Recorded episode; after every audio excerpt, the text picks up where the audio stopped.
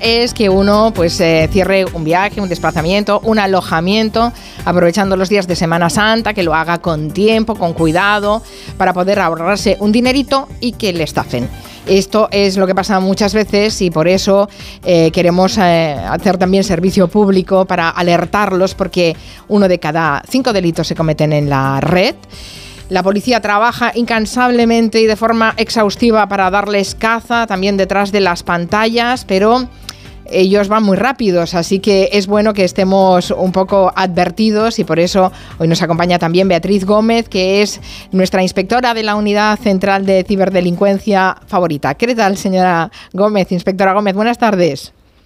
Buenas tardes, ¿qué tal? Bueno, va a darnos unos cuantos consejos para no convertirnos en primos. Ese es el argot, ¿no? Que se utiliza para víctimas de una estafa, se les llama así, primos. Eso es, es lo que suelen utilizar ese término para dirigirse a las personas que han caído en este tipo de estafas. Eh, hemos conocido en las últimas horas que agentes de la Guardia Civil han detenido a 29 personas e investigan a otras 13 vinculadas a una organización criminal especializada en estafas informáticas relacionadas con alojamientos vacacionales. Se da el caso que además eh, quien lideraba esta red era un hombre que estaba en prisión. de estas todos los días deben estar viendo, pero esta parece bastante importante.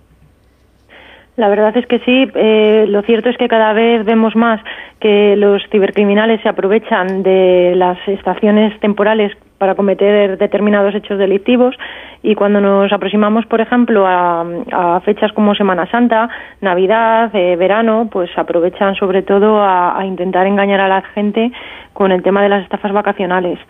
¿Cómo funcionan estas estafas vacacionales? Pues eh, lo cierto es que hoy en día es muy sencillo que pongan anuncios en cualquier eh, aplicación de mensajería instantánea, en foros, en páginas de compraventa de artículos, es decir, que se publicitan en muchísimas plataformas online y lo que intentan es poner algo que sirva de gancho para intentar interactuar con las personas eh, que están, vamos, que, que quieren eh, optar a ese alquiler vacacional. Eso por un lado y por otro, pues también eh, son ellos los que los que contactan a gente que tiene verdaderos inmuebles en alquiler y, y se hacen pasar por clientes legítimos. Tenemos las dos vertientes. O sea que estafarían eh, tanto a quienes están buscando un alojamiento vacacional como a quienes están proponiendo eh, o poniendo en el mercado un alojamiento vacacional. Ambas partes pueden ser estafadas por igual. Eso es, tenemos esas dos formas de, estafa. Eh, cuando se trata de alquileres legítimos, lo que hacen normalmente es que intentan generar una empatía y confianza con, con el propietario del inmueble eh, muchas veces responden incluso preguntas que no se le han hecho eh, para generar precisamente esa, esa facilidad de, decir, uy, voy a, voy a alquilarle la casa a una persona que no me va a dar ningún problema. Les dicen que no fuman, que no beben, que no organizan fiestas, que no tiene mascotas, que solamente van a estar el tiempo mínimo imprescindible en la casa. Entonces parecen como el inquilino perfecto. Y eso es, es normalmente un gancho de entrada para luego ya producirse la estafa. Hablaba usted de los ganchos que se utilizan, este es uno. ¿El precio podría ser otro? ¿Hay que desconfiar de las ofertas muy baratas? Sí, claro que sí. Todo lo que tenga que ver con eh, precios que llamen mucho la atención y que, puedan eh, aparentemente ser eh, pues algo que, sea llamativo, que, mm, que en, un, en un primer momento puedan eh, proporcionar unos ingresos eh, muy altos en un momento determinado y muy concreto, pues entonces eh, todo eso hay que desconfiar de ello, claro. Muchas veces incluso lo que hacen es que proponen pagar más dinero del que está pidiendo el propio propietario legítimo. Hay que desconfiar, evidentemente, y la frase de la, de, la frase de madre de lo barato sale caro, deberíamos tenerlo en cuenta. Estamos hablando de ciberdelincuentes, de, de, ciberestafas, en, en, este caso en eh, cuestiones eh, turísticas o vacacionales.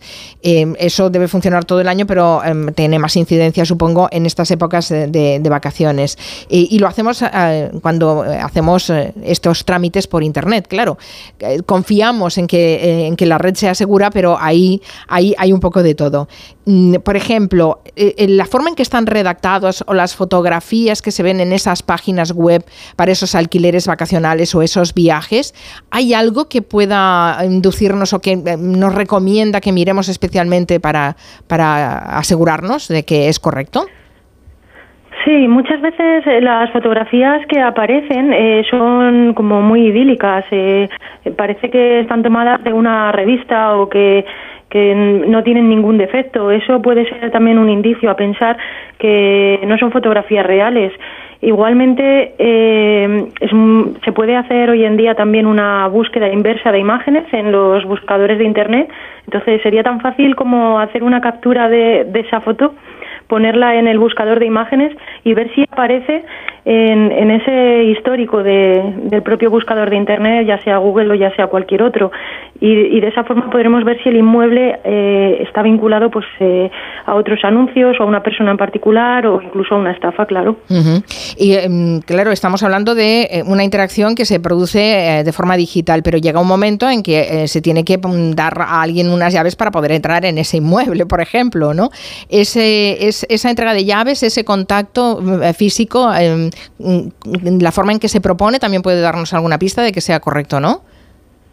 Sí, por supuesto. Eh, también lo que proponen muchas veces es que esa entrega de llaves se haga o bien a través de un tercero, o que se depositen en un sitio para pasar a recogerlas, o que se, se dejan allí mismamente en la, en la vivienda.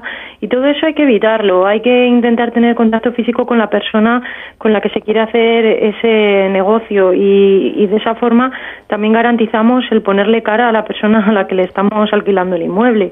Y, claro, son muchas cosas las que nos pueden llevar a pensar al final que, este, que podemos ser víctimas de una estafa. Eh, igualmente los medios de pago también es, es algo importante a tener en cuenta en, este sentido. Mm, ¿Cómo tienen que ser esos medios de pago? ¿Cuáles son los más seguros o, hay, o cuáles son los, los que deberíamos desconfiar? Sí, pues deberíamos de desconfiar sobre todo cuando nos dicen que hagamos inmediatamente una transferencia, cuando nos meten prisa para poderlo hacer, o bien con un BIF una transferencia. Y si vamos a realizar un pago con tarjeta, tenemos que ver que la pasarela de pago sea segura, es decir, que nos redirecciona a una pasarela confiable como Resis. Eh, eso yo creo que eh, está al alcance de todo el mundo el ver si, si aparece una nueva pantalla, que, además es que nos lo indica el navegador, o simplemente eh, eh, se realiza el pago sin más y, eso quiere decir que, la pasarela de pago pues no, no es segura en ese sentido. Entonces eh, siempre tenemos que intentar o bien eh, hacer el pago directamente en mano a esa persona o si no pues garantizar que la, forma que, en que lo vamos a llevar a cabo que es reversible en caso de que nos estemos equivocando. He invitado a los oyentes a que nos dijeran si tenían alguna consulta o algún comentario. vamos a escucharlos un momento. ¿Son seguras las transacciones que hacen utilizando biometría más seguras que con las claves? Uy, qué pregunta tan interesante. Biometría, eh, eh, forma de pago utilizando biometría, ¿es más segura? Pues lo cierto es que eh, todo lo que sea una medida que implementa seguridad, evidentemente siempre va a ser más segura. Así que en ese sentido, sí, lo único que cuando se realizan también pagos entre particulares hay que tener en cuenta que todo este tipo de, medidas de biometrías que no, no las van a solicitar. Entonces ahí es donde entra en juego que tenemos que, que tener en cuenta lo que estábamos comentando anteriormente de que nos cercioremos de que la forma en que vamos a ejecutar ese pago pues no esté comprometida o que no nos pueda luego dar una sorpresa de que hemos ingresado el dinero a alguien que no sabemos ni, ni podemos recuperarlo. Mm. Hay muchas plataformas eh, en las que se puede em, eh, hacer un viaje o, alquilar algún, algún eh, sitio o contratar algún hotel. No sé si ustedes tienen en la Unidad Central de Ciberdelincuencia alguna relación de cuáles son las plataformas más fiables o menos fiables en las que pueden estar operando estos estafadores con mayor asiduidad? Bueno, lo más importante es que cuando eh, alguien realiza una reserva o una compra de un viaje, lo primero se tiene que cerciorar que la plataforma a través de la cual se está realizando esa reserva, que tiene unas valoraciones previas, que tiene un histórico, o sea, que no es de reciente creación, sino que ya lleva un tiempo funcionando y hay un feedback por parte de, de las personas que han hecho uso de esos servicios. Y eso sí que nos puede generar cierta confianza para poder continuar nosotros también haciendo una reserva. Eh, cuando vemos que, que hay una página que es de muy reciente creación, porque es que eso lo vamos a ver simplemente metiéndola en un navegador y que no hay opiniones o que no, no tiene apenas reseñas en ese navegador. Entonces, eso sí que nos debe de hacer desconfiar. Todos podemos ser víctimas de estafa, ¿eh? que nos quede claro. No es que unos sean más listos que otros y que los primos sean, sean, los tontos. No, no, no. Es que todos podemos ser primos alguna vez en la vida y a lo mejor hemos sido. Así que están muy bien todos estos consejos. Muchas gracias por el esfuerzo. Beatriz Gómez es inspectora de la Unidad Central de Ciberdelincuencia y eh, nuestra inspectora favorita para hablar de estos temas. Muchas gracias. Buenas tardes. Muchísimas gracias. Buenas tardes.